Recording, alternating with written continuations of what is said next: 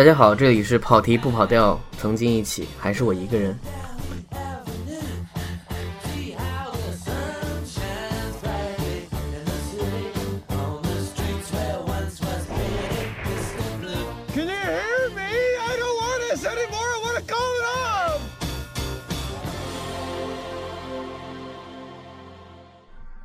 在九月十五号，表演艺术家朱旭因病逝世，享年八十八岁。朱旭对我来说，最早的印象就已经是个老头了。我记忆当中最早看见他，应该是《末代皇帝》电视剧当中，他扮演老年的溥仪，呃，扮演年轻及中年时期的是陈道明。那个戏当年在电视剧的重播率也很高，但是因为年纪太小，其实不太看得懂。虽然知道说的是什么，当然其实也不知道剧中出现了大量的仁义的演员，包括比如蓝天野饰演的载沣，其实演的年纪有点超了。包括牛新丽演的应该是他的一个老太监吧，我非常清晰的记得他被赶出宫之后的一整段表演。啊，包括杨立新演的光绪，朱琳演的慈禧，虽然这些戏都是非常短的部分。呃，说回来呢，所谓朱旭这样一个有点弱气的老头的形象，就在我大脑当中固定下来了。然后我又看了一部叫做《小楼春秋》，如果没记错的话，这个电视剧不是很有名，但朱旭在当中所演出的一个非常重要的配角，是一个。每天对着一棵大槐树采气的老先生，为了能够显出他有神通，他其实是偷偷的，好像是把硫酸泼在树根上，能够让树枯萎，来显出他有神迹。这么一个，其实这个邻居他并不是什么坏人了，有点坏心眼。在有一场高潮戏是被邻居家老太太所指出来之后，他羞愧的无地自容，就踉踉跄跄的走到了旁边。抓了一把，好像类似于面粉扑在自己脸上，就那整段表演其实有点像戏曲了，就真的是一个人的高光时刻。虽然演的是个窝囊的人，然后再后来，他当然电影演出也很多，而且非常重要了，比如吴天明的变脸，男一号应该得了东京电影节的影帝吧？如果不是这个的话，就可能是郑晓龙的刮痧。他演男主角的父亲，当然，其实从故事矛盾来说，他也是男一号，因为是讲一个去美国，因为给孙子刮痧而被引起认为是虐童事件这样一个文化冲突的故事。你可以看作他跟李安的故事当中狼熊的那种地位是完全一样的。呃，然后包括张扬的洗澡，他也是很重要的角色。最后一次印象深刻的是蒋雯丽个人导演作品。是纪念他姥爷的故事，也是朱旭演的。总之，在我很长的时间当中，我一直觉得这位老人的总体人设是这样。直到我看到了八十年代的华变的话剧版的录像，就很可惜看不到这一版他实际的演出。啊，对了，华变刚好在今年又复排了，吴刚、冯远征。这部戏对于仁义来说也是非常重要的一部戏，同样是外国的经典剧目，同样是外国导演，因为是查尔·赫斯顿过来导的。你如果不熟悉这个名字，我就只说一个形象，就是老版的宾虚当中扮演宾虚的人。仁义的外国戏当中，这部戏有非常独特的地位，调度非常少，大部分时候这场戏基本上全都是用台词在进行斗争。讲述了一个舰艇上哗变之后，军事法庭关于这件事情的认定和对于个人意志权利的探讨吧。朱旭演出那位有强大个人魅力和个人问题的男主角。这几天这段独白的视频在网上转的也很多，我们来听一下音频。我并不觉得这里头有什么前后矛盾的问题。我在法庭上一再讲。我遵循的原则是安全第一。我说的没错，凯恩号没有遇到险情，但是台风毕竟是台风啊。我当时差不多就要下决心调转船头向北的时候，是马瑞克他把我的全夺了。这么说，马瑞克调转船头向北，这不是惊慌失措的表现了？他惊慌失措的错误是解除我的职务，事后是我顾全大局，才没有犯更大的错误。我不能为了证明我个人是否正确，就危及全船的生命。你有没有看过马瑞克为你记的这本健康情况日记？我当当然看过这份精彩的文件了，没错，我都看了。我这一辈子我还没见过这么处心积虑把谎言捏造、似是而非的流言蜚语凑到一块儿的大杂烩。我我很高兴，你问我这个问题，我也正想把这些事件经过的看法记录在案。好，请你谈谈你的看法。那好，你听清楚，我就先说这个草莓事件。整个事件的经过就是，我被人家整了，欺骗了，出卖了。干这种事的就是马瑞克上尉，再加上那位可爱的凯斯先生。结果呢，全船的人都反对我，我手下的军官没有一个人支持我。啊，就是这个草莓事件，太明显了嘛！明目张胆的搞阴谋，就是为了保护罪犯不受惩罚。马瑞克费尽心思要掩盖的那个小小的事实，那是我运用逻辑学的排他律，无可辩驳的证明了有人手里头掌握了冰箱的钥匙。哎，可是照他说呢，草莓是炊事班吃的。我我如果肯花这点功夫，我可以用几何学的定律向法庭证明，根本不可能是他们吃的。这就跟那个淡水事件是一样的。我的那些少爷水兵们一天恨不得洗七个澡，哎，我的储水罐里头老是储备不足啊啊！这我要贯彻的无非是个简单的节水原则啊，可是不行，我们的大英雄马瑞克继续要哄孩子、惯孩子，他还好，我们还可以举那个咖啡壶事件做例子。哦，对我，哦，我还是我还是先先说这个草莓事件。整个事件的关键就在于搜寻那把钥匙。恰恰在这个问题上，马瑞克在凯斯的配合之下搞得一塌糊涂，而你们也装模作样的搞了一通调查，结果呢，不了了之了。这就跟那个咖啡壶事件是一模一样的。一而再、再而三的烧坏咖啡壶，那是公家的东西。哦，在你们呢，就是哈哈一笑。以马瑞克为首的都是这态度，毫无责任心。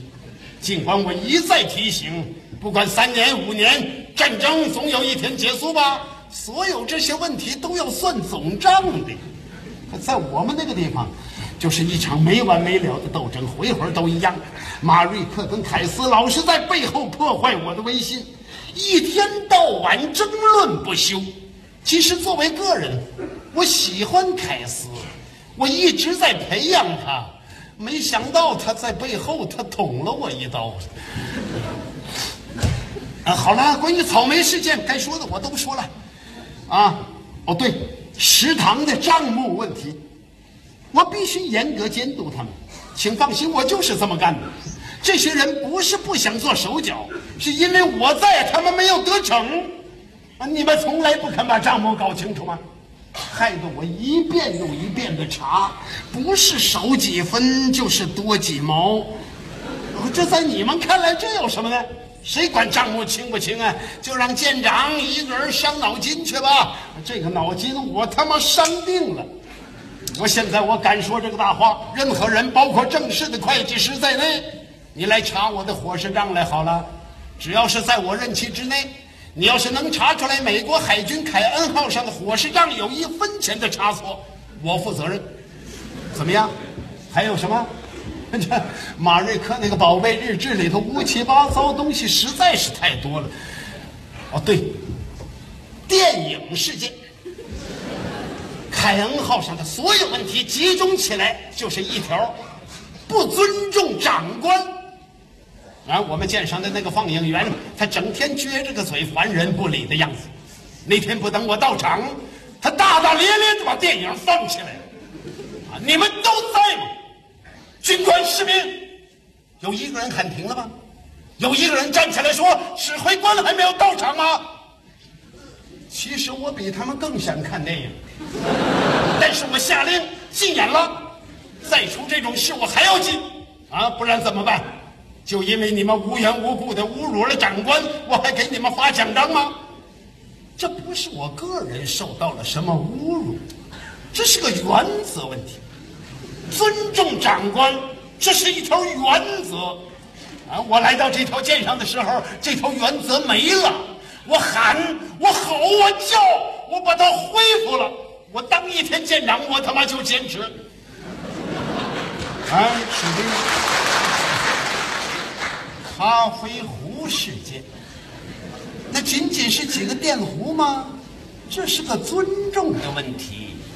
我给你提出问题，你就要直截了当的回答我。想对我支支吾吾蒙混过关，你他妈要后悔的。草莓，草莓有什么原则问题吗？小偷小摸也是偷吗？你在我的舰上敢？哎，你再说，一年到头的，我们才能打几次牙祭？现在那些负责食品供应的慢条斯理的老爷们，那跟我在后勤当少尉的时候可不一样。我那时候没错，长官一叫我是，马上就跳起来。好不容易太阳从西边出来了，给了我们一点鲜草莓啊，怎么着？我想再添一份，没了，我绝不放过你们，在我的肩上还他妈了得！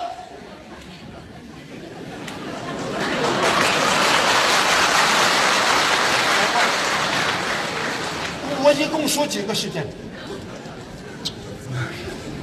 我我现在我也只能凭记忆，我大概齐的说一说。啊，不过你可以提具体问题，我一个一个的驳斥。嗯，对，就是这么一段非常霸气的见证。我就多说一句，呃，你听得出来，他这里有所谓的小口音的感觉，既不是纯正的普通话，也不是故意要装出外国人那种有腔调的感觉，他就是舞台腔，他就有话剧感。他为了表现人物的出俗，还加了一些“他妈的”这样的词，但是他让你不适了吗？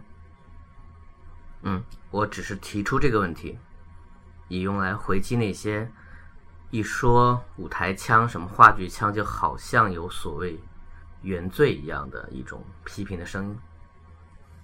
最后说一句，很遗憾没有能够看到老人家在舞台上最光芒的时刻。记得是零六年的时候，那时候我不在北京，有朋友跟我说，郑容和朱旭有一个戏叫《屠夫》，因为这个戏本身的人物年纪感是需要相对比较大的演员去演的，所以这两个人并不是是那种客串型的，真的是主演。他说：“你要不要过来看一下？”就言下之意是，很可能这是他们最后。就比较有分量的演出了，因为朱旭后来还是演了很多戏，包括《甲子园》这个戏当中有好多还健在老人家都出来有戏在演。按当时那个朋友的意思就是说，戏票其实是可以弄到的，但是你得赶紧过来，那么很有可能是得买飞机票，还得住宿等等一大堆问题。对当时的我来说，确实是太奢侈的，所以没看着。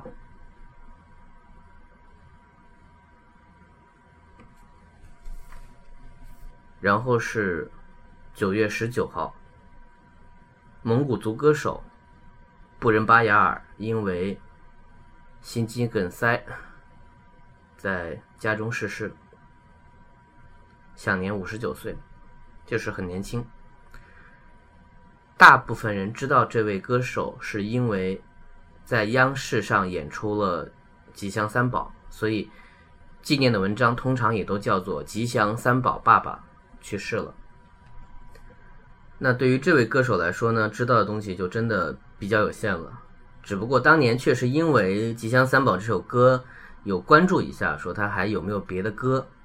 因为《吉祥三宝我个人没有那么喜欢，然后发现他其实后来也有出个人专辑。接下来我就放一首他的首张个人专辑《杭盖》当中同名歌曲吧，叫《蔚蓝色的杭盖》，是由蒙语演唱的。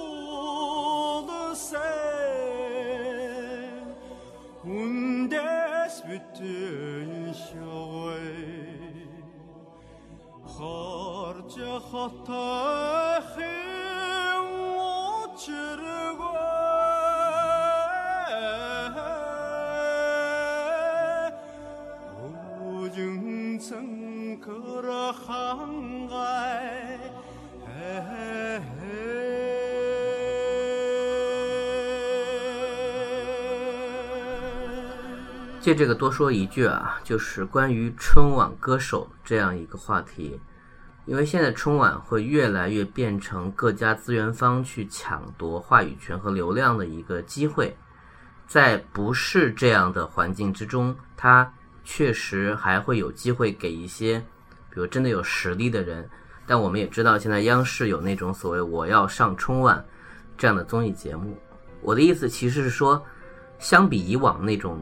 比如通过真的实力，通过各地选送和选拔，在那一个晚上，在全国人民面前演出，获得实际的名声，用我们更直接的现在话就叫流量，然后给自己的人生带来一些变化。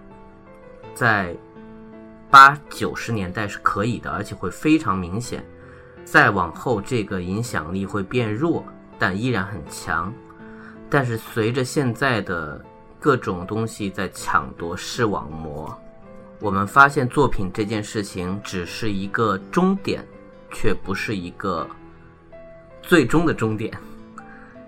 真人秀这样陪伴观众成长的东西，有可能能让一个过气的歌手重新红起来，会让一个不知名的歌手变得非常的走红。前提当然需要实力，可是更多的时候需要占据大家的时间。那么像我们看到的这种真的只有三分钟表演时间而走红的歌手，会不会越来越难做？因为我们并不知道他是带着多大的努力往前走的。当然，很可能你上和不上还是有依然特别大的区别。可今后你的音乐之路，你的梦想之路能到什么程度呢？可能还要各方面的机缘巧合吧。只是这样抒发一下，不一定跟具体谁有关系。但你说，我突然想到的是旭日阳刚，从网络起上春晚走穴，然后现在，反正我不知道他们现在是什么情况了。我知道不应该说下一个，但是九月二十一号，天津相声名家刘文步去世，享年八十二岁。刘文步，大部分不听相声的人应该是完全不知道，因为他好像根本就没有怎么上过电视，呃，天津台除外啊。然后一部分听相声知道这个人的契机，很有可能是来自于郭德纲早年德云社演出的时候，他是过来助演过的。然后后来两个人也交恶，郭德纲在自己的书当中很明确的黑过他。但是我是也确实因为这个原因知道了有这么一位叫做刘坏水儿的一位天津名家吧。当然你说名，当然不可能像少马爷那么红。只不过因为好多老艺人确实虽然年纪大，可是生活条件不太好，他们必须到七八十岁还要上台演出，这也形成了天津的那样的一个生态。嗯，我反正是后来知道了这个人，就去找了一些能找的段子听了一下。他的五官也很大，虽然他一直取笑他的搭档郑福山是大腮帮子大鲶鱼，呃，但是他台上的。风格也是帅卖怪坏中属于坏的那一种，挤兑人什么的特别不遗余力，表情也特别的丰富。活呢，我总体觉得还算听下来是比较稳当的、有趣的东西。只不过他大部分说东西都是老段子，没看到什么特别属于自己创作的那个部分，所以这个也反而确实考究经验和功底。呃，我现在找到一段。就应该大部分人都应该听过无数遍、无数版本的《论梦》，听一下这个版本怎么样？它应该是在南开的那个国乐社团的活动上讲的，所以里面提到了裘英俊他们。嗯，这个应该也不长，我就完整放一下吧。开场呢，也照例的是拿去世的人砸挂，你能够从对话中听出来这是哪一年。但现在听呢，也挺好吧，我们听吧。同学好。太热太热情了，哎呀，同学们太热情了，跟欢迎大熊猫一样，这么欢迎啊！哎，弄弄得我都不好意思的了。主要你长得太俊了，我再俊也没你腮帮子俊呢。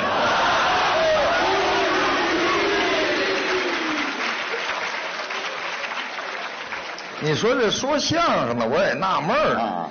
一上来吧，他就开玩笑。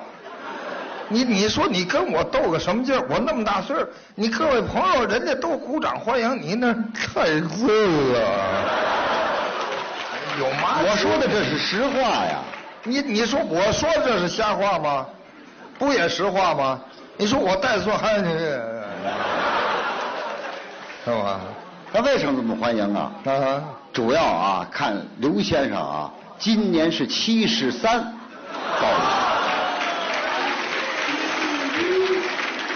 这个岁数太吉祥了。七十三是坎儿啊，七十三呢，迷信迷信迷信。我不是说迷信，我没说这个坎儿，我不信这个，我不信。七十三，七十三，八十四，那寿星到那儿了，他就那么一点点，反正不能从七十二奔七十六去，对不对？他必须得路过七十三，这有什么关系？啊啊！人就是这样，人的心情舒畅，他就长寿。哎，一点不假。长乐就有好处。听相声为什么大伙长寿啊？啊，为什么都他乐呀？啊，他乐呀，他心情好啊。对对对。说相声的，你我咱说实在的，你有有多少像我这个岁数的？对不对？还真不多了。真的头头年，头年十二月份犯着运，范振钰八十二岁，完了走了，嗯，走了。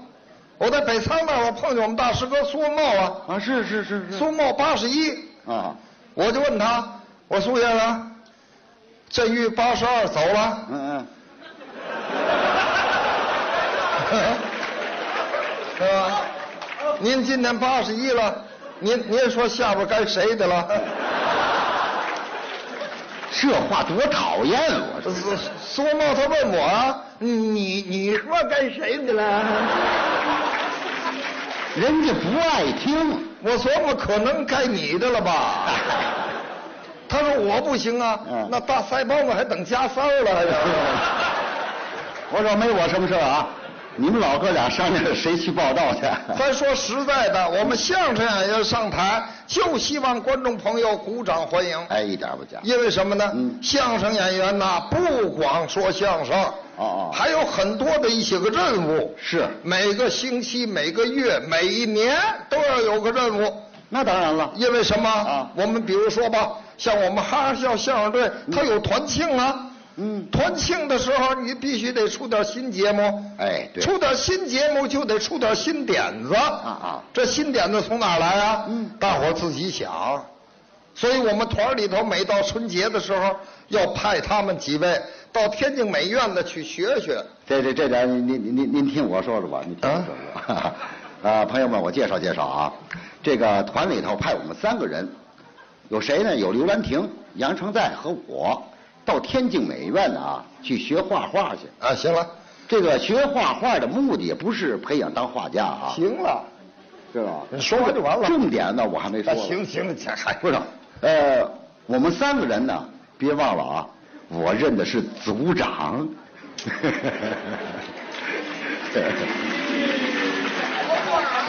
我关键问题就在组长上。哎，我领导他们俩人，就是他们三位上天津美院，就是那个大悲院附近那儿，啊，天美路那儿天津美院上那去学画画去。嗯他们在那学了有半年了。啊是校长那天找他们这三位，啊，关心我们。你们三位在这儿惹惹那么些日子了，哎，你这是校长吗？我说。你们到底会画嘛了？哦，问问成绩。呃，我们团那个刘兰亭接过来了。啊报告校长，我会画太阳。哎，会画太阳。画太阳不是画圆圈吗？要是画圆圈，你还不如拿那个自行车飞轮比划着画了，那干嘛呀？那还放光芒了，知道吗？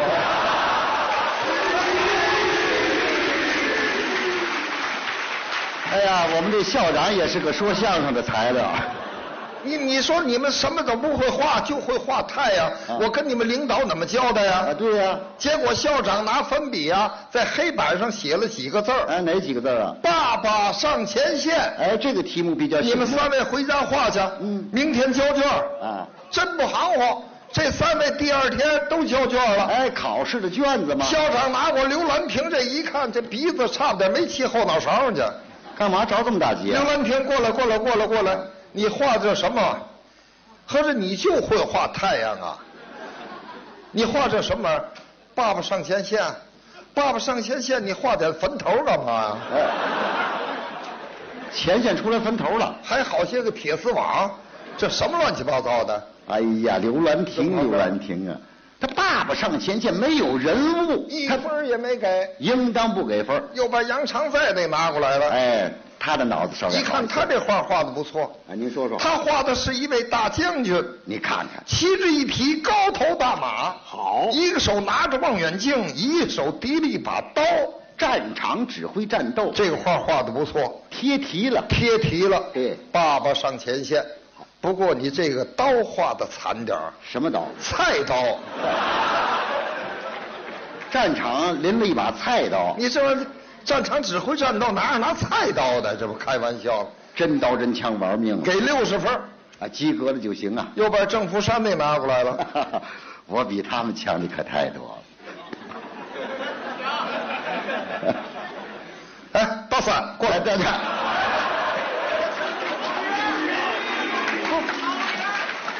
美院的校长也这么称呼我。跟你逗着玩儿，跟你逗着玩儿。哦，对了，平常我们离习惯了。你画的什么玩意儿？啊，爸爸上前线，爸爸上前线，你画张床干嘛？前线摆张床，床上还躺着一个女的，旁边还站着一个大胖子，光脊能穿大裤衩子，你这什么乱七八糟的？报告校长有奖，那你给我讲讲，这床是怎么回事？这床是我们家的炕，上面躺那女的，那是我妈妈，旁边穿裤衩那大胖子，我门口买肉的。嗯，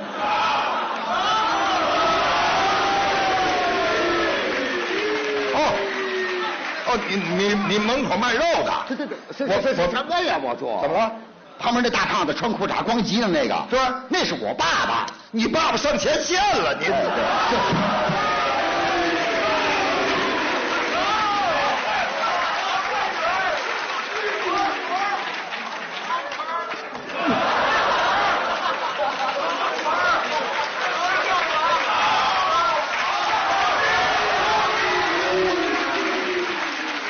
像话吗？这个啊！当那么多同学，有说这个的吧？说你妈，说你妈，说你妈了，说你妈。对对对对，我告我告诉你，我告诉你说啊，你我你你把我都气死了。你干嘛那么着急？干嘛干嘛那么着急啊？我能不着急吗？干嘛那么着急？那大胖子又不是我，你干嘛呢？着急？着这急干嘛？要是你，咱俩非得动菜刀不行。动什么菜刀啊？我今儿个啊，遇上他了没做好梦。你看看，你看看我，要是做好梦，我不会啊。你这人一说话我就不爱听。怎么呢？这跟梦有什么关系啊？我这人特别信梦。你信梦不没用。有这么一句话：梦是心头想。哎，有这个说法。日有所思，夜有所梦。是啊你白天不想的事儿，晚上做梦梦不到。哦在咱们中国有那么两句古话：您说说，男不梦孕，女不梦虚。你给解释解释。女的做梦没有梦见长胡子的，留胡须的。男的做梦没有梦见怀孕的。我说，你这是少见多怪哎。怎么少见多怪？做梦是胡说八道。对，这男的做梦啊，背不住，他就养活了。做梦嘛，男的做梦养活孩子啊，这玩意儿新鲜。没什么新鲜的。我走在马路上，有人问我：“嗯刘文波，干嘛去？上妇产科医院。嗯你你打光棍上那儿干嘛去？这不昨天晚上我做梦养活一个吗？我脚肚子还难受，我上那儿吵吵去。什么叫吵吵去？那叫做做 B 超。这我上那看看怎么回事你做梦养活孩子，可不是嘛你了。我这孩子缺德极了，怎么了？养活下来大腮帮子。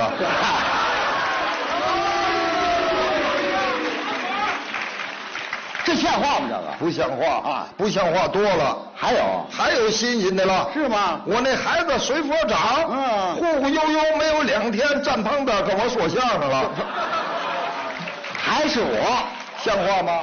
不像话？这个所以呀、日有所思，夜有所梦。啊，这是你给我举个例子。对了，人有的时候做梦啊，他梦想不到的事儿，他也许做梦梦见。还有这事儿吗？上星期六我就做过一个奇怪的梦。您在这儿给我们念叨念叨。我躺在家里头，正在要睡觉的时候，啊忽然间我家那房门开了，哦开开以后进来两个人，嗯一个是大高个儿，一个是小矮个儿。大高个儿手里提着一挂链子，链子小矮个儿手里拿着一个狼牙棒。进门拿手一指我，是他吗？那个说没错，就是他。锁，这就锁上。打住！你们是哪部分？问清楚了。现在逮人都拿铐子，没有拿链子的了啊！你是叫刘文步吗？对，说相声的啊，没错，就是你。哟，叭，锁上，来着我就走。这可不能跟他走。我能跟他走吗？当然不行啊。我跟他走，我起码我得跟我媳妇儿说一声，对呀，我得跟你妈念叨念叨。那是啊。我我我不走，哪儿啊？就我妈呀！你甭管了哎对，我不走啊！我不管了，像话吗？你去，没事儿我没事儿，你没事儿，我有事儿啊。你管那干嘛？有你的妈就没有事儿吗？怎么会没我的妈？干嘛啊？干嘛？我多个妈，你多什么妈呀？知道吧？我我媳妇你叫什么？我叫嫂子。老嫂比母啊。哎，别别，啊，知道，咱就叫嫂子。叫嫂子。哎哎哎行了，我得跟你嫂子念叨。那可不。他不容我说话，那小个咔就一棍子。哎呦呦呦走吧，迷迷糊糊、迷迷糊糊，把我带一个大庙里去了。进庙了。我一看迎面啊，是一所大殿。嗯嗯，借着门缝来回扇动几回，我看里边站着俩人什么模样？一个是人身子马脑袋，一个是人身子牛脑袋。哎呦，那不是牛头马面吗？底下坐着一个，一手拿着本儿啊，一个手拿着一管笔，那是判官老爷。上边坐着一个。再说说，拉紫巴巴的脸膛，脑袋上顶着搓板，头上还留着七毛穗儿。哎呦，刘文木啊，你见阎王了？哎，我怎么跑这儿来了？谁知道你做什么货了？哦，我明白了啊阎王爷做寿日哦，过生日，要听两段相声，哎，背不住。我一个人说不了啊。那当然了得等大腮帮子。他来了，我们俩人说对吧？这阎王爷啊，爱听你的单口。你不去啊这 没我事儿。我打眼一看呢，啊你来了，哎，我到了。你比我来的还早了。你在那个犄角忍着了。嗯，我就说知道这事儿，你落不下我。不光你自己，还有谁呀、还有刚才说相声那俩哦，裘英俊啊，于丹跟这二位，还有你们那团长宋勇。你们四位在那儿忍着了。嗯，我过去跟你们说话，还打打招呼。老几位早吧，哎，就等你了。你一来，咱就齐了。相声大会就在这个前院，就听上面喊话，哦，问下来了。把说相声那几个都带上来。我话茬子够横啊！咱们都上去了，啊上去咱们都跪下了。倒了霉的宋勇他不跪下，他怎么不跪下？我哪知道啊？跪下，劝劝他。跪嘛？跪嘛？我是团长，对不对？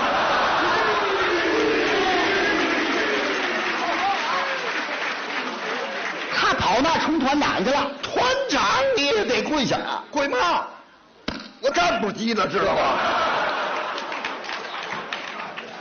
刚说到这儿，后面那过来，康仓一棍子，这回倒没跪下，好，趴下了。我就知道他好不着。就听上面喊话，怎么说的吧？你们几个人都是杨氏三间说相声的吧？嗯，你们几个人成天到晚在杨氏三间打神骂鬼，一嘴子芦灰沙子。我今天犯到本阎王我的手里了，你们五个人统统油锅里的给。这，咱五个人下油锅呀？报告杨委员，下油锅没事儿嗯嗯您先扎大腮帮子，这这不不不不，我也这油厚啊，知道吗？不是这地方，我说沾不了多久。不行，你们五个人油锅里的给。哎就在这个间边，就听你说话。哦，我发言了。八嘎杨委爷。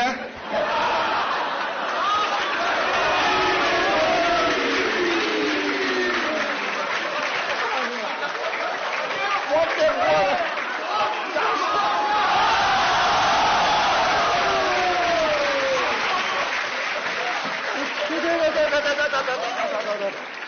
不是，我听你的话音啊，好像我在性别上出了点问题了。干嘛？啊，我我是男的，啊，怎么我上来大盖烟里，女了女气的，这是怎么意思？我也纳闷啊。你这不你给我倒饬的吗？不是，我纳闷，你们政府上怎么变了？这你给我导演呢？哦，我明白了。什么事啊？天下同名同姓的多呀。是啊杨王爷知道郑福山是个男的。没错现在大嘎杨王爷啊，拿错了，哦逮错了。赶紧放。哦，把你放了，我们几个人干嘛？当然不干了。跟他一扯来，啊他一生气，都走，是完了吗？哦，我这是设了个圈套。使得一计你看看，高嘿嘿，就听你说话啊。大嘎杨文杰，我这话还接着说。嗯不错，我们是杨氏三江说相声的。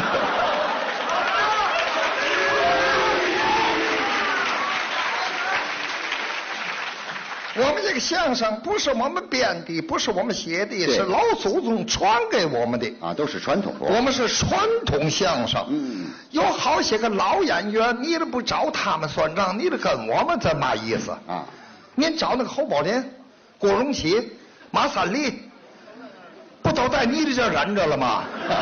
来了多少年了你？得找他们呢。杨王爷一听，对，我跟你们这小一房的一点道理讲不出来。嗯我有事儿找他们算账，嗯嗯把你们下油锅给你们免了。你看见了吧？啊，就我这一个报告，杨爷，哎，看了吗？油锅免了，高哈哈，就听你又说话。八嘎衙门爷。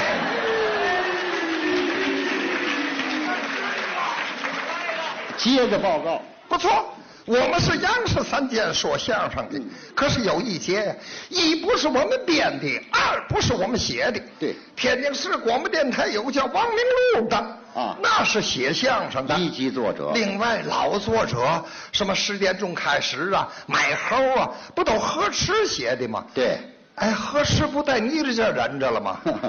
你这不找他们算账，跟我们没完没了，这是嘛意思呢？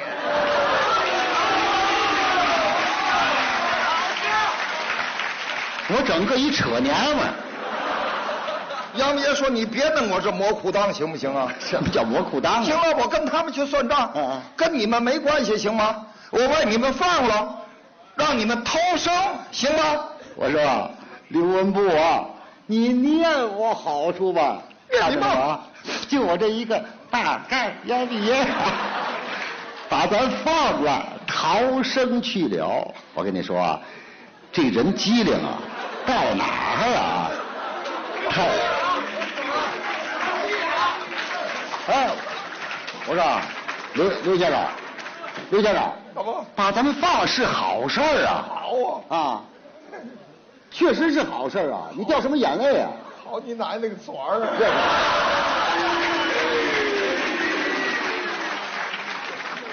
确实是好事儿，叫咱逃生去了。逃生让你干嘛？逃生人呐？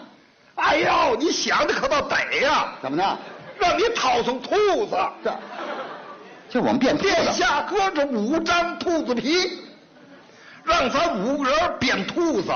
你看看，变兔子并不可怕，可怕的是，四个公的还一个母的，不对呀，这里怎么出来个母的？倒霉到你身上。怎么会的？你没事他妈大嘎衙门爷。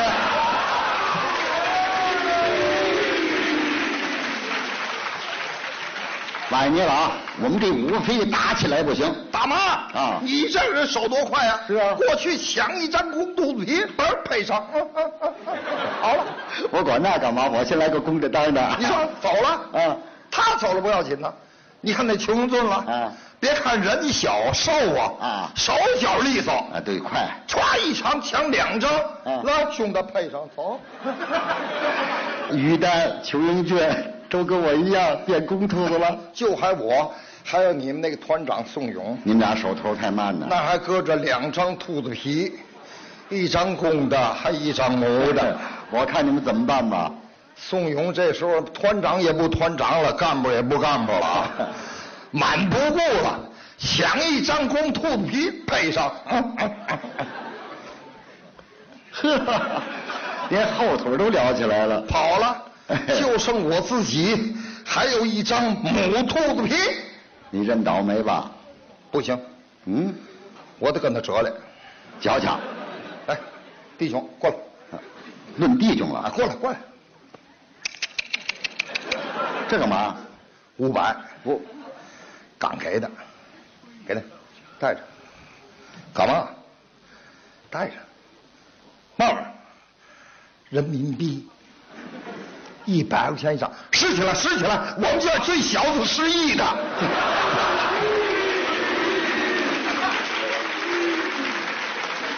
鬼票子都这么大呀？拾起来，拾起来，嗯。赔上，走。你手里挥挥手，给我换的，换张公兔子皮，我配上我就走，不换，别的你你得替我想想，这四个公兔子下去了，我这一个母兔子，见到央视三间豆子地里，我要碰见那老四位，我活得了吗我？换换吧，你来换换吧，不换。刚说到这儿，后边小个站起来，吭哧就一棍子，啊打的我这个疼啊！我这一疼啊，我醒了。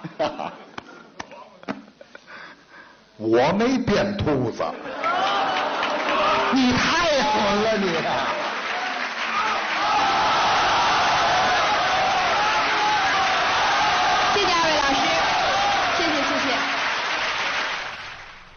就这么一段儿。反正我刚才也跟着听了一下，有一种心情叫做确实没有觉得哪儿真要笑出来，但有些地方搭的合适呢，还是有点想要笑的。这个很可能到后面，你如果不是看内容的话，就跟听戏一样了，就是位子对不对，所以叫抗节儿这个东西。嗯，总之演出经验很重要，人设也很重要，然后其实和现场的结合互动也很重要，这都是属于现场的魅力。但如果只是电视的话呢，真的还是会对另外一种创作部分提出极高的要求，才会优秀。然后就是可怕的一天了，九月二十八号，我就一起说吧。早上一早醒来，发现是摇滚歌手臧天朔由于肝癌去世，享年五十四岁。他是摇滚最辉煌的那个年代一起崛起的人，虽然没有能够像唐朝、黑豹等等。崔健这几个教父级别的乐队那么走红，但是在圈内其实也有着相对来说不算低的评价。他最为熟知的是一首偏重于口水的歌曲，叫《朋友》。他无论是形象还是言行，在那个时候给我的最直接的感觉就是是非常符合所谓摇滚老炮儿这样一个称谓的人。他的胖胖的身材。他笑和不笑的样子那种反差，及我还认识一个朋友，之前和他一起开过酒吧，在那个酒吧见证了一些乐队的崛起，包括按他们说，张婉婷在那个酒吧当中来找乐队去给北京乐语录作为真正音乐的那个演出的背景支持，呃，给他们推荐了秋野的子曰。总之，这样一个人在大众视野里确实消失很久了。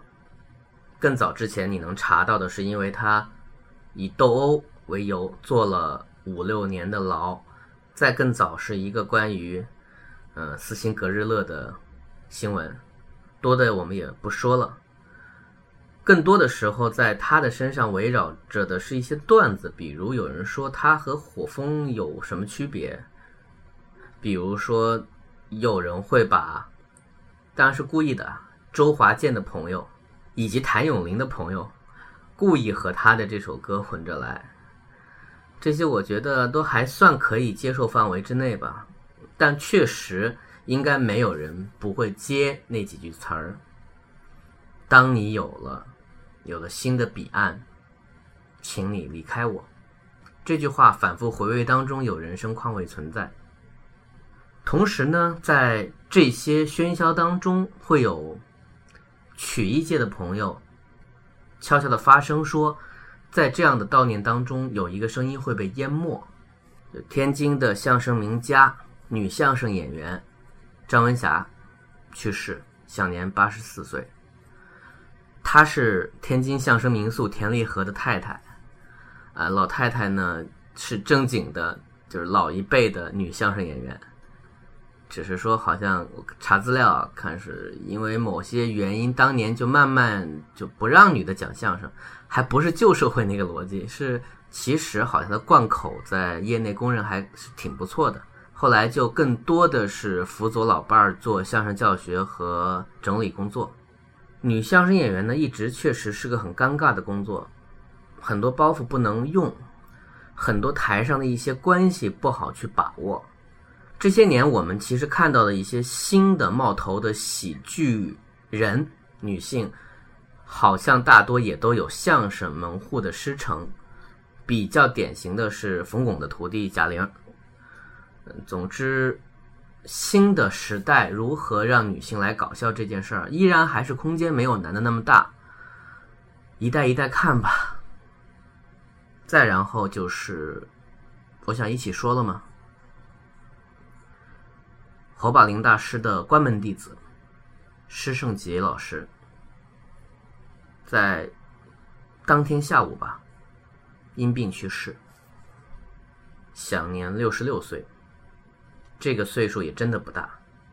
然后到这儿呢，我改变一下顺序，我先把两个相声小段都放一下，先放一下田立和和张文霞在一零年的时候可能赴台演出的一个大保镖，老太太是捧的。所以她的表现其实也没那么多。我们也不听全段儿，截取这么一段儿听一下。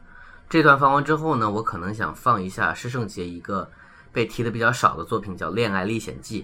这个是我比较早年间在电台当中偶然听到，应该怎么说一见倾心的作品。这个相声作品是一个完整的故事，有着非常强的年代烙印感，而且相对比姜昆那种讲完整一个故事来说，它也没那么好笑。但我对其中施圣杰这个年轻工人的形象却非常活灵活现的记到了今天。要知道我在不知道这个人长什么样子的情况下，听了他十几年的声音。我们先听一下作品吧。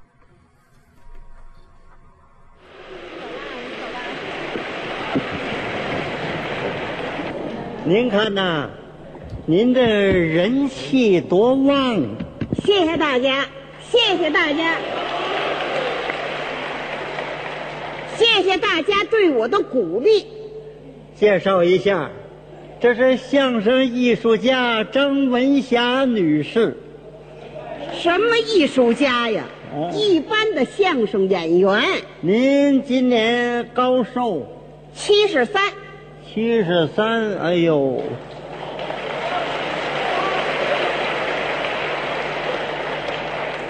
正是坎儿啊！您闯过来了吗？我小生日还得熬半年呢。看您这个体格啊，再过十一年没问题。我净等着闯八十四那坎儿了。我也希望您到那个时候，啊，健健康康、硬硬朗朗的听我的相声。我盼什么了？可有些年没见您演出了我从打上世纪啊！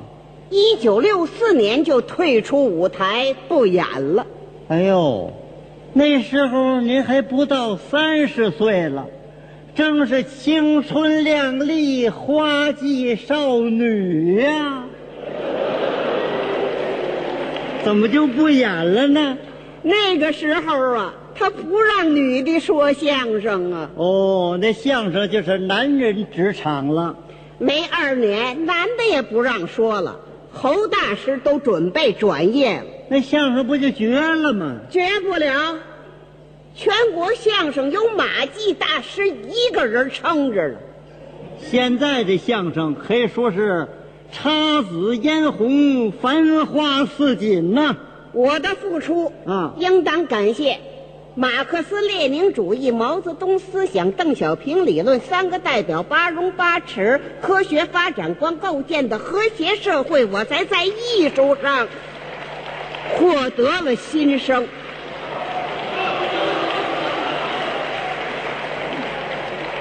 哎呀，我的妈呀！您这么说话不累得慌吗？没我顺，兵刃架子上，拿起把单刀来。哦，单刀不好练，为破兵刃之贼，刀不离掌，剑不离绝，钩不离膝，捶打优势。嗯，这好比单刀，怀中抱刀。嗯，眼观鼻，鼻观口，口问心，鼻对胸，耳对肩，沉心服气。这是刀把儿，这护手盆儿前瞧刀刃，后瞧刀背儿，上看刀尖儿，下看绸子穗儿。嗯，往前走一步，往后退半步，做个罗圈揖。这是干什么？人讲礼为先，树讲职业为源。未曾学，先学礼，礼多人不会。嗯让过各位练武老师，哪招哪式练的不对，各位多加指正。嗯说完话，刀交右手，捋背叉腰，来个夜战八方藏刀式。好架势！把式把式，全凭架势，不错，没有架势，说不了把式。没错，光说不练，那叫嘴巴式；啥架光练不说，那叫傻巴式。不错，我是连说带练，嗯连哄带要，连喝带要，吃了我这大的碗。你卖野药来了。刚练了没有几招，西北天上了一块黑云彩，啊哗一道利闪，咔啦一声霹雷，哗哗哗，下起雨来了。别练了，别练了，这才显功夫了。院里铺着二十多厚黄土，雨水一浇，脚底下滑的，脚底一滑，不眼一乱，摔跟头可就寒碜了。嗯我脚底多滑，不也不乱，全凭蹬平斗水、走骨沾棉的功夫。雨是越下越大，嗯我是刀越耍越欢，练的是风不透雨不漏，光见刀光不见人影，哗哗哗顺着刀骨下流水，我身上连个雨点儿都没有。您在院里练刀了，我屋里避雨了，刀呢？扔院了。我说净见刀光不见人影呢，叫正啊，老掌柜还叫好了，好，好什么？好比喻。这讽刺你呢。咦，王掌柜还爱听相声啊？王掌柜说，请二位老师到屋里验验标吧。看看你们哥俩保的是什么？到屋里一看，也叫我们哥俩敢保。啊，十六张金漆八仙桌子摆满了二尺多厚，这么大个干巴巴、黄澄澄的金坨子。老倭瓜。不，那我还能保呢。你看这倭瓜是什么的？黄金的，面的的。对，水的不好吃啊。你看着是倭瓜，劈开了，往里看有宝贝，有倭瓜瓤，还倭瓜籽儿呢。倭瓜籽儿、倭瓜瓤掏空了，珍珠、玛瑙、翡翠、钻石，白棉纸包好了包，放在倭瓜里头，俩半拉倭瓜一合，竹签子签好了，黄土泥溜缝，码在标车上边。上下两层儿平常的窝窝，狭线儿的窝窝码在当中。嗯两本账，一本账交柜，那本账客商带着。哦出店门喊标趟子，我喊呢，喊标趟子有规矩吗？分别大了。有什么分别？出城进城，嗯出店进店，出村入镇，应当怎么喊？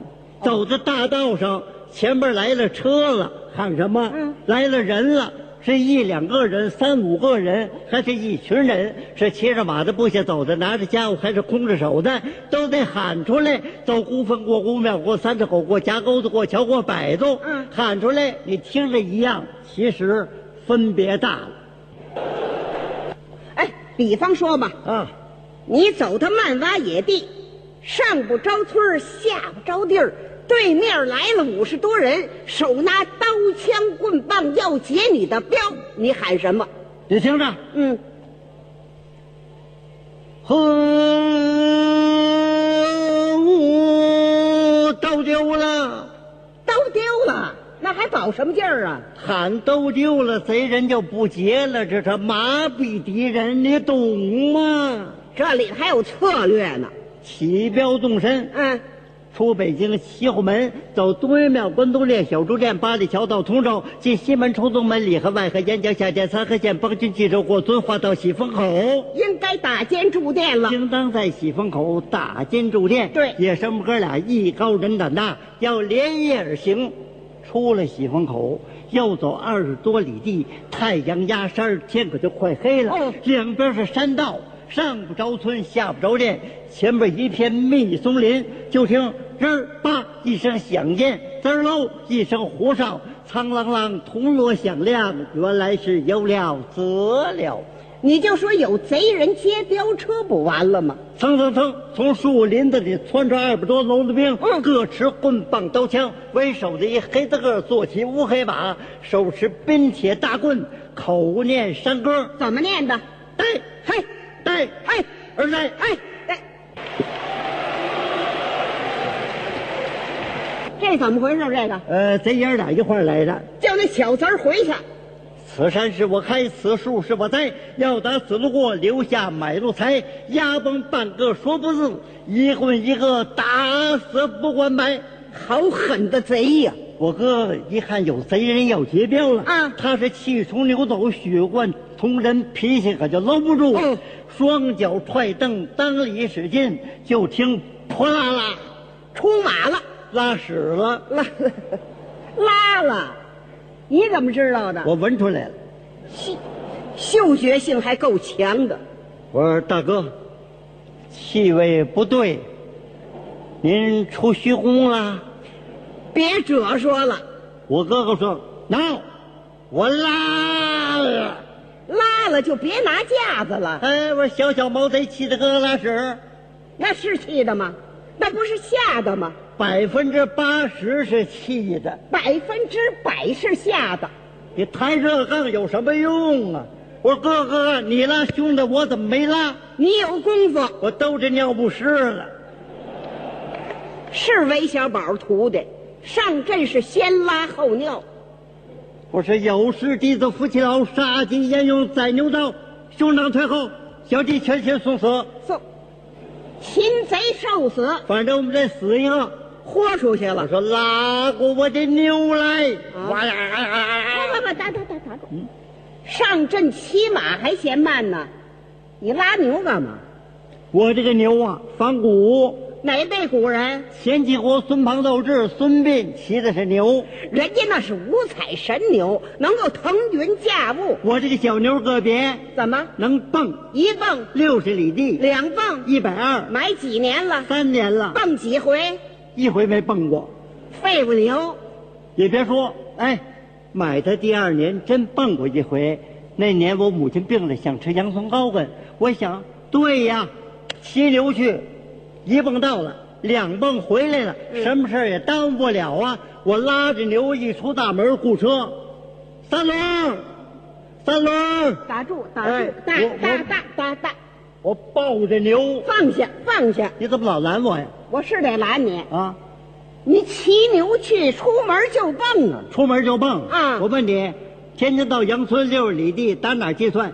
大红桥，所以啊我家住在西南角，离大红桥十好里地了。你一蹦到不了，两蹦它过劲儿了。您这个牛，多一步不蹦啊！它蹦整不蹦零儿啊！把我们拉到大红桥当中，嗯我把牛抱起来，摆好了方向。我是翻身上牛，俩腿夹住牛肚子，左手攥住牛犄角。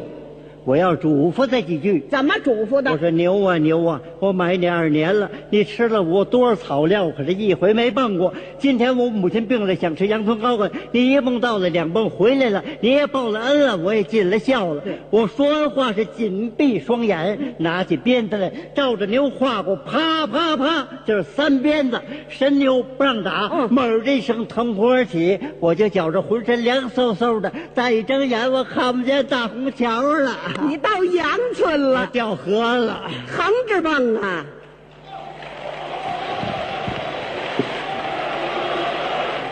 对我非常关心，生活上关心我，工作上帮助我。哎，给我介绍一对象，谁呢？我们这边的纺织厂的，嗯万米无四部青年党车女工叫吕芳。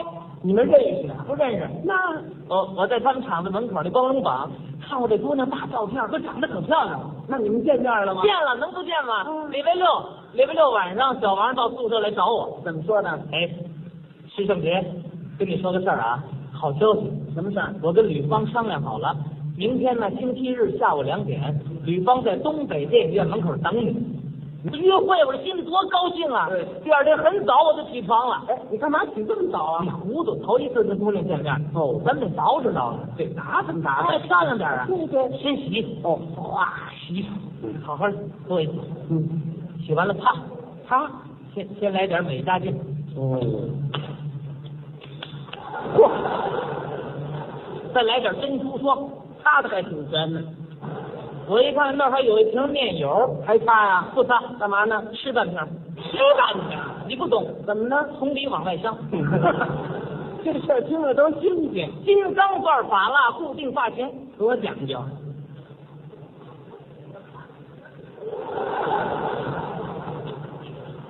哎，您先等会儿，等等会儿吧。您这是怎么回事啊？我把那多余的都揪下去。我当你这刀毛呢，在这儿。头啊头子头子，换一身新制服，灰色派丽丝裤线笔挺，我穿戴完了对大镜子我这么一照，啊，这小伙子怎么样？虽说赶不上王新刚，怎么也赛不达市场。别买人了，快！一看表还差十五分，赶紧去走。嗯，出了门一想不行，我又回来了。怎么又回来了？忘带钱包了，那就带上啊。你说头一次跟姑娘见面，兜里没钱像话吗？他有个急用什么的，赶紧找找。哎，把钱包找着，打开拉锁一看，真不少。多少钱？二分。二分呐、不能哪能多二分？再找找，还有还能有。拉开抽屉，稀里哗啦一翻，又找出这个大数，八块，八分钱，八分。加上刚才那二分，这才一毛钱，八分八分的，这点钱呢？对，我一算呢，一共是九枚硬币，一毛钱。嗯，就就一毛钱跟姑娘搞对象这事儿有点悬吧？死心眼儿，嗯，再跟别人借点啊？跟谁呀、你们同屋的不行啊！今天礼拜天放假都回家了。嗯，再说人家在这儿也不敢借给我，怎么呢？我漏勺。对，我把这茬给他。这怎么办呢？你说就一毛钱，干脆别去了啊！你没钱干嘛去啊？不去了啊！爹你会出主意，你站着说话不腰疼。不是，感情你孩子两岁了，我好容易找个对象，今天见面不去了。这对象要是吹了，你跟我过。我跟你干嘛呀？就是说哪能不去呢？还得去啊！去。嗯。苍天保佑，就谈这一毛钱，谈一毛钱呢？就嗯，来到电影院门口一看，姑娘来了，赶紧过去，主动打个招呼，应该这样。呃，李芳你来了，嗯，你看咱们到哪儿去谈一谈呢？他说什么了？我看咱们到那儿吧。那？那是哪儿啊？也是啊，看电影好了。这个影院这个条件都好，都不冷不热，光线柔和，坐席舒适。哎，可这个电影票是两毛五一张，还不算贵，我就一毛钱。嗯，你这怎么办？你呀、啊，让你当买笑啊，让姑娘花钱。哎，说这话你不嫌害臊，我还生臊啊？咱们是男子汉大丈夫，嗯，咱们好赖大老爷们儿。哇，头一次跟人见面让人请客像话吗？我这不替你出主意，可是我没钱呐。哎呦，我这个着急，我心里着急，我脸上非常冷静，还挺沉得住气，不能让他看出来。知道咱没钱，多笑话咱们。对，想主意对付他。哎，我说什么，李芳啊，你要看电影啊？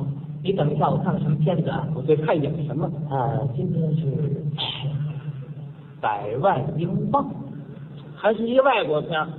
它是百万英镑。嗯。我就一毛零钱，你比得了吗？哎哎，李芳啊，嗯，这个电影啊没意思，怎么没意思啊？我看过，这个剧情非常简单，它剧情说的是一个小伙子，他没钱，捡了一张支票啊，这支票是假的，他没钱。对，这个没钱这个滋味我是比较了解的。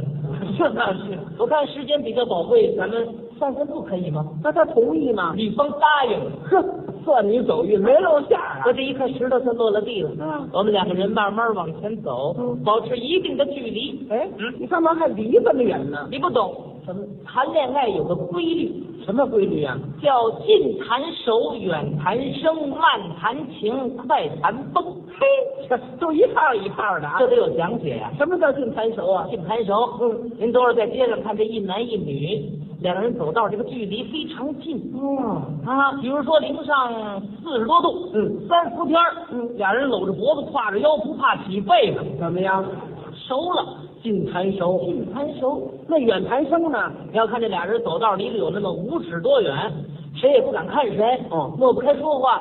刚见面不好意思的远谈生，那慢谈情是慢谈情，大家都见着过。什么样？你要在街上看见一男一女两个人走道，这速度非常慢。哦啊，那个意思好像在丈量马路一样，量马路啊，正在谈情。男的推一辆自行车，女的在旁边蹲着。嗯，这时候一般都是女的先说话。怎么说呢？女的都这样。嗯，走的非常慢。您给学学。哎。你说，将来你能不能变心？那男的说什么了？变啥心？你就让历史作证呗，历史作证啊！正在谈情，慢谈情，谈情，快谈崩呢？快谈崩不太常见。嗯，您多少在街上看见一男一女俩人走道速度非常快，赛跑似的。嗯，快崩了。是啊，女的在前边，男的在后边。嗯，男的拿两张电影票问前面那女的怎么说呢？我说你等会儿，你干嘛那么着急啊？我问你，你看不看？我不看。我说不看不看，你想怎么的？你说怎么的就怎么的。我怎么就怎么？你想吹来了，吹就吹，离你地球不转了，它就崩了。真快呀、快谈崩嘛。对对，我跟吕方头一次见面，我我们属于这个远谈生这个阶段，都不好意思呢，慢慢往前走。嗯，十几分钟谁也没说话，是吗？吕方啊，想打破这个僵局，嗯说了一句话吓我一跳，说什么了？啊，是别这么光走了，再累的。嗯，前面有个冷食店，咱去喝瓶汽水呗。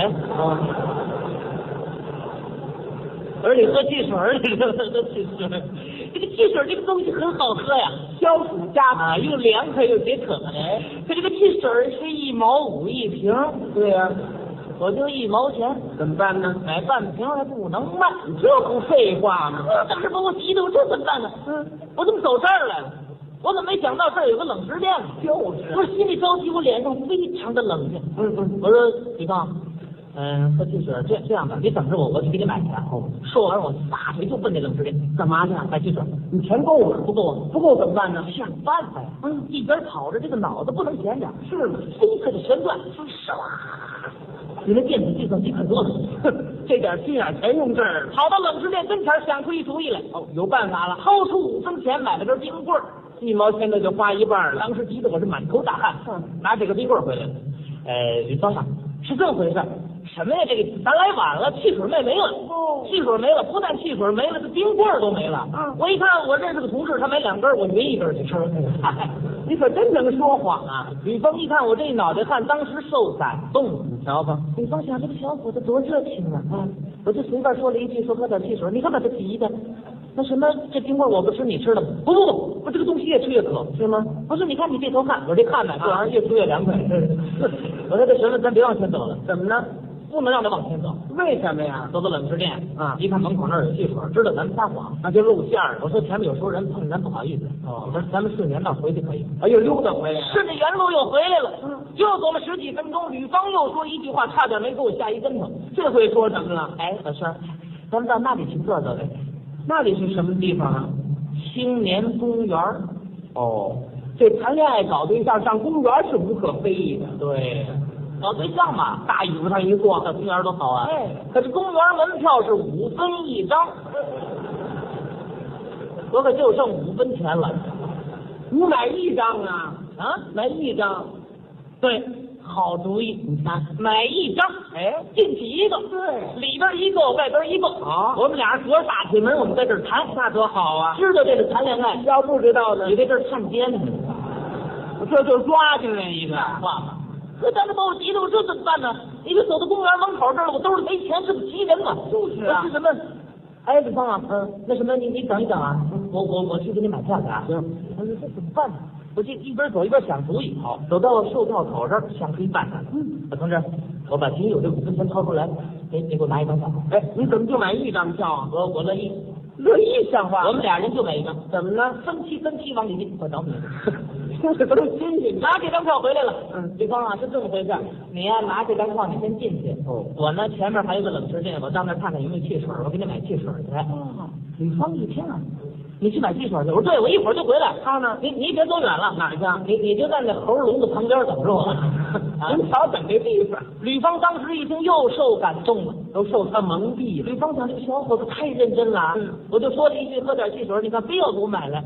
那啥呢？那你去呀、嗯，你可早点回来呀、哦，你方进去，你呢？我一看他进去，我撒腿就往那个冷食店跑，买汽水去。我买什么汽水？那干嘛去？那个冷食店有我一同学，我找他借钱去，现借呀。我把今天这事儿给应付过去。哎，也倒是，一溜小跑，噔噔噔噔噔噔，来到冷食店跟前儿，一打听，真凑巧，我这同学呀，正在这儿，没上班儿，得。这回看你怎么办吧。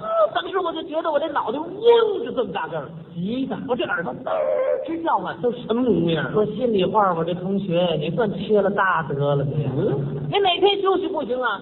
你怎么单干今天就不上班呢？你不知道我找你借钱吗？谁知道你？我回去，我又回来了。嗯，回到公园门口，我冲着大铁门我就直运气，运什么气啊？大铁门我就进不去。啊？你说今天也不怎么看门这老太太那么认真，怎么呢？你不许这时候你上趟厕所吗？你 有那么巧的？他上厕所这机会不钻进去吗？没那事，这就叫五分钱跌倒英雄汉，就这模样，哎，英雄汉！我找熟人，对，看有熟人，找找熟人，嗯，这俩瞧。是，你说这事儿都绝了，又怎么了？平时一上街呀，老碰见熟人，躲都躲不开。哦，今儿个怎么了？这熟人怎么了？都死绝了吧？今天。你呀、一个没有，这你见不着人家。嗯，平常你多注意点节约，咱俩钱多好啊！后悔来得及吗？这叫提前长一智。我一看表，半个小时过去了，你瞧吧，我不能让吕刚老在猴笼子那儿站着，老看猴也腻歪。就是啊，猴哪有你有意思 啊？我这怎么说话这是？我看你样像猴，什么叫像猴啊？我这着急呀、嗯，我这怎么办呢？我人怕骑，马怕骑，实在不行啊，我就得跳墙啊。跳墙？你这可不文明啊！文明不文明就这一回。嗯，跳墙也不是打我这儿兴的。谁呀、搞对象跳墙有先例。谁呢？有历史证明。那那那张生跟崔莺莺搞对象不闹粉墙进去的吗？没听说。我我跳一回，我一看这大墙不算太高，左右没人注意。行了，跳，垫子鸣腰，噌进来了，真利索。刚站稳，抬头一看，怎么样？跟前站来警察，坏了。哎呦，怎么办呢？哎呦哎呦哎哎哎，你怎么回事呢？这这这这这这这这，嗯，你怎么跳墙啊？你说吧。为什么这门不好进？废话，门不好进，墙好进呐。什么理由？走走走走走走走走，哪儿去啊？跟我们上值班室。不是，对你呀、痛快跟人去，到那儿说几句好话，把你放了就算完事儿。对，说两句好听的把我放完了。哎，跟着走吧。我在前面走，俩民警在后边跟着。哦，走到值班室门口一看呢，我这心就提溜到嗓子眼儿这儿了。又怎么了？这值班室正修在猴笼子旁边。呵您瞧这寸节，怎么单修这儿了？我让吕方在这儿等着我呀。哦，他看俩民警把我抓进值班室，他非误会了不可。就是的，我这着急，我一看吕方没在这儿，噌我就钻屋去了。嗯，警察往那一坐，他问我怎么说呢？说，问你呢？站好了，站好，站好了，站好了。你为什么跳墙？你说吧。是的，我给你解释一下。嗯，这个事情是这样的，我本来我是不应该跳墙。对，我后来呢，后后后后来我跳了墙。嗯，我是是这样啊，怎么样？你别着急，我跟你谈呢。嗯，原来吧，原来我我我是我，你说我这么大小伙子，我跳墙了，我会跳墙了，我我。你老往外看什么呀？你不知道门口围了不少人在那直议论。哦，说什么了？趴窗户在那直嚷嚷。哎，怎么回事？怎么警察抓进去了？哎，你这怎么回事？怎么啊？这小子啊，这小子可能他妈小偷。小偷？小偷嘛，小偷太可恨了。上个月我的钱包让小偷给偷了，让警察揍了。我揍这小偷，坏了，拿我当小偷怎么办呢？那这时候吕方要是来了，一听说我是小偷，这对象是非吹了不可。可不是我赶紧把我急的，这警察紧着逼我。嗯你说问你呢？你为什么跳墙？说嘛。我说我得跟你说，你别别着急，我得我得说是吧？我说啊，我为什么跳墙啊？啊，我是这样的，我我呀，后来我。哎呀，怎么了？来了。哦，吕方来了，门口站着呢，全看见了，正往里看呢。嗯，我们俩人目光一对，唰，我就觉得在吕方的脸上出现了一种惊异的表情。怎么办吧？完了，对象算完了，这怎么办？嗯嗯，我这个着急，我。哎，急中生智，我又想出一办法来。哦，又有办法了。抹过脸，我冲着俩民警一瞪眼，哼，到这份上，他还敢瞪眼呢？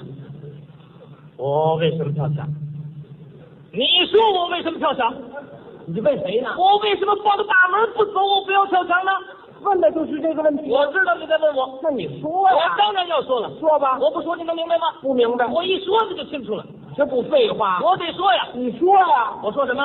我哪知道啊？你不知道，我要给你解释嘛。好好说，对吧？我跳墙了，我我确实我我跳了，对我有原因。你跳墙有什么原因呢？我跳跳墙，我抓贼，抓贼了，我就抓贼嘛。谁是谁呀？谁谁是贼？谁谁谁谁是谁呀？谁是谁？我是这样的，我事情经过，我今天早晨吧。由由由早晨说起吧。对对，我跟我的女朋友，我们两个人约会好了。啊，我们俩约约会，你懂吗？约会谁不懂？就是我们定位了一下，我们说吧，我跟我女朋友说呀，我们下午两点呢，我们到你们公园这里来玩耍。玩耍。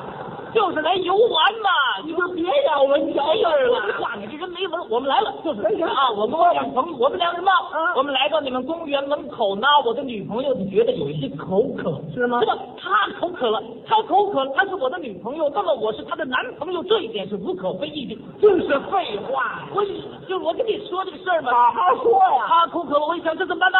嗯，她口渴，我给她买汽水。哦，我去买汽水，前面有个冷食店，对，有没有？有有吧？有冷食店，我买汽水去了。啊，买汽水你不给人钱，人家卖吗？那多新鲜！我得掏钱买吧。嗯，我就掏钱。哦，我掏钱。对了，怎么了？就这么掏钱这个阶段，我有对对，就觉得有人碰了我一下。是吗？我再一摸，我钱包没有。那里边有粮票、布票，都是都是新发的，全全没了。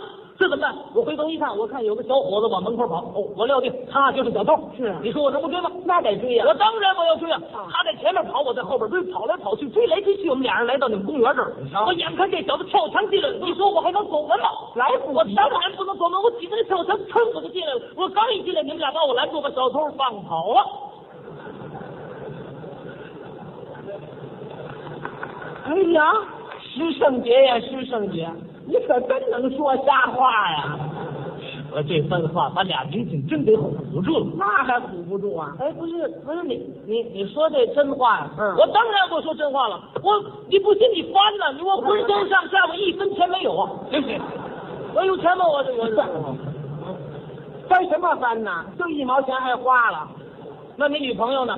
我女朋友门口就在门口站着呢。嗯，我这番话吕方全听见了。哦，吕方听完以后啊，他又受感动了。这么会儿感动好几回了。吕方想这个小伙子可太朴实了。嗯你看我就随便说了一句，说咱们喝点汽水吧，非要给我买来三番两次，结果为我买汽水，人家把钱包都搞丢了。你看这不都为我吗？对我多内疚啊！嗯我不能在门口站着了，哦我得进去。我说同志，先先进去帮让一让。老弟，你靠，小孩你靠。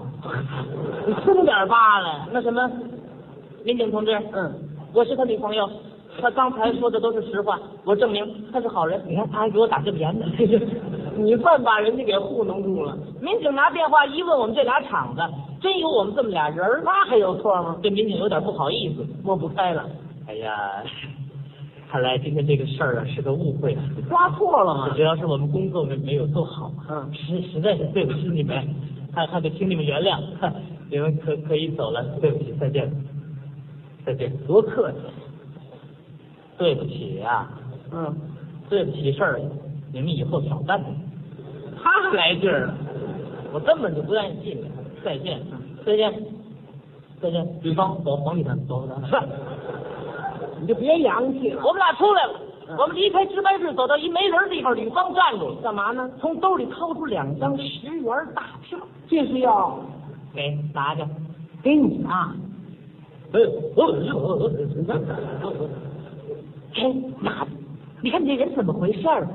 就说咱们这个关系，就是一般的同志，他把钱丢了，我也得帮助他呀。这话对呀、哎，拿着，哎哎哎哎，拿着，你给我。你这接铅球呢？接铅球啊！我攥着这二十块钱，比俩铅球分量还沉呢。还真是这样。多好的姑娘啊！我头一次跟人见面，人家这一天对我是一片赤诚啊！你对人家呢？我是一个屁俩谎啊！这倒是心里话。我越想我越惭愧。哦，我说李芳，李芳，咱咱俩拉倒吧。哎，怎么拉倒了？我根本就没丢钱包。哦，我就一毛钱。你把实话都说了我。全告诉他了。嗯我说吕方，你看，通过这一天呢，我发现你这个人心灵太美了。嗯我跟你一比，我我心灵太丑了。我根本根本配不上你。算了，咱算了，反正今天能跟你出来溜达一圈，我已经十分满足了。你也就这么大要求？我这二十块钱我不要你拿回去，怎么不要了？出这公园门不用买门票了？你这不是废话吗？吕芳也乐了。嗯，瞧你说的，其实你们团支部书记小王已经把你的过去都跟我做过介绍。你看，既然你敢跟我说实话，证明你是诚实的。嗯这个诚实是我们两个人的感情基础。既然你你你对我这么诚实，那么我呢，我觉得我应该相信你。这姑娘多朴实啊！我说李总，你相信我？啊，你你真相信我怎么？那还有错吗？不是李芳，你你不知道。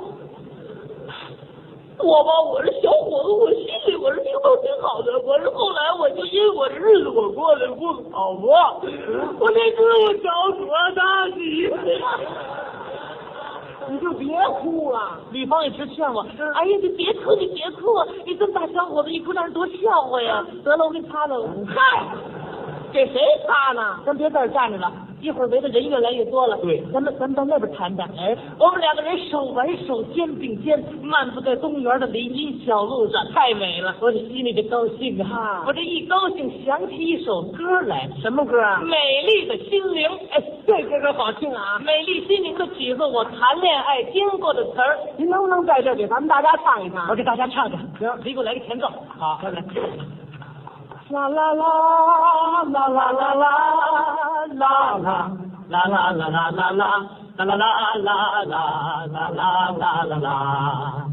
阳光明媚，雪花吐艳，爱情的春风吹我心田。多好听！我与绿芳肩并着肩，一边走来一边谈，纯洁的姑娘，理想的女伴。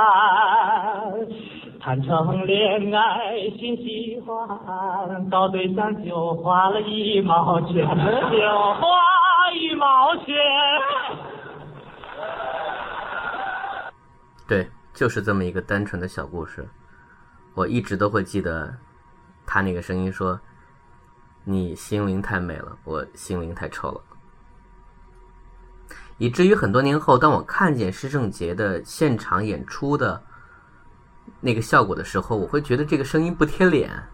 你怎么能长得这么方呢？你应该是一个长得像刘伟的人啊。甚至可以这么说，我觉得施圣杰是比较早的让我感受到了一种娘的魅力。这个字一出呢，很容易会招来口水。但是我想，如果平和的去把它当做一种状况的话，不管是怎么说话，怎么表现。它都是人的一个特点而已，可是现在它居然变成了也是一种原罪，和我要说的那些新时代的美学没有关系啊。刚才在录音结束之前，我在网上和严肃相声公号创始人博帅又聊了两句，我提到“娘”这个概念，他说我可能觉得更多是柔和润，嗯，柔当然指阴柔，可如果说到润的话，我觉得其实还是挺准的。他的表演像一块玉，你捏在手心是有温度的，但同时也是凉的，它不会烫手，你感觉可以捏很久。我不知道这个描述对于熟悉他作品的人来说是不是认同。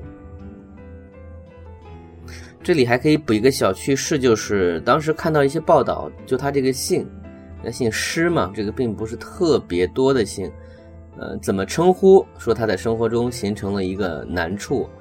呃，三四十岁叫小施，好像感觉不顺口；叫老师，感觉也很像占人便宜；叫大师，这个好像也更不对了。所以，包括我们现在这么说“师老师”，变成了和他相关的一个幽默的点吧。施圣杰的好，很可能在听更多遍能够。更多的表现出来。侯耀文去世之后呢，他和石富宽有过一些合作，但总体来说是以讲一些老段子为主。后来他确实大部分时间也不在北京，过来演出，看到机会就越来越少了。之前网络上出现过一次探访的照片，他已经完全是个老人了。没想到就。总之，施圣杰有非常令人印象深刻的一面，是确实模仿女性说话非常惟妙惟肖。这个和姜昆两个人，我觉得略胜一筹吧。姜昆适合模仿的是市侩的中年妇女，而施圣杰模仿的女性相对比较单纯。他继承了他师傅侯宝林那些脆生生、语速快却又不乱，如果我能这样就好了的那些风格。包括在表现人物上是能精准的抓住一些小细节，所以我们很多普通观众记住他是他已经成熟时期上春晚演出那些小段儿，比如说我的同学，比如说打传呼，你会记住的是一样一样一样的啊，谢谢，这样一个类似于神曲逻辑重复会被记住的东西。但我真的想说，我怀念的是这个单纯时期。的施圣杰，我也怀念这些作品，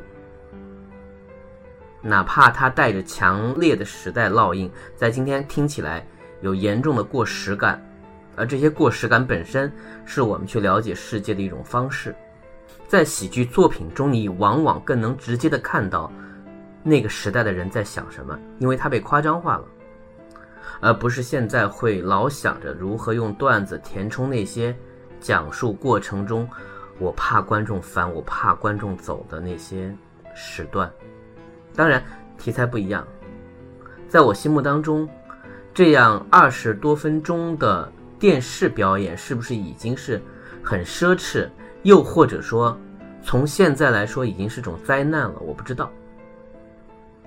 最后呢，还有两个人想说一下，一个是媒体会统计会凑人数，于是我在一个列表当中看到了一位叫做吴君丽的越剧名家，他是一九三四年生人，也就是说今年是八十四岁，于九月二十六号去世。从名气上说呢，他没有像比如红线女有那么高的声望。包括国家认可，所以也查不到太多新闻。当然，在香港的这样一个环境当中，呃，能看到一些采访。然后，另外也要说，不是在九月，是在八月五号，嗯，相声界还失去了一位老太太，她是相声演员魏文亮的姐姐，是刘文亨的妻子。但刘文亨去世年头比较多了，啊，她同时也是情书演员，她拜过关学增。关学增是关晓彤的爷爷，嗯，大致是这样一个关系吧。因为他们基本的活动区域依然还是在天津，也不是靠电视，而且也偏重曲艺这一块儿，所以受到的关注也应该就只限于在圈子内部了。好吧，多的也不说了，现在特别想快点把这个节目结束。我们最后回头来放一首臧天朔的歌曲。我当然是不会放朋友的。呃，他曾经给电影《有话好好说》写过一首插曲，叫做《爱到永远》。因为歌词当中出现了“好好说话”，所以我觉得这个应该是命题作文。他最后的副歌是这么写的：“请放下吧，一丝不挂；请放下吧，手中的枪。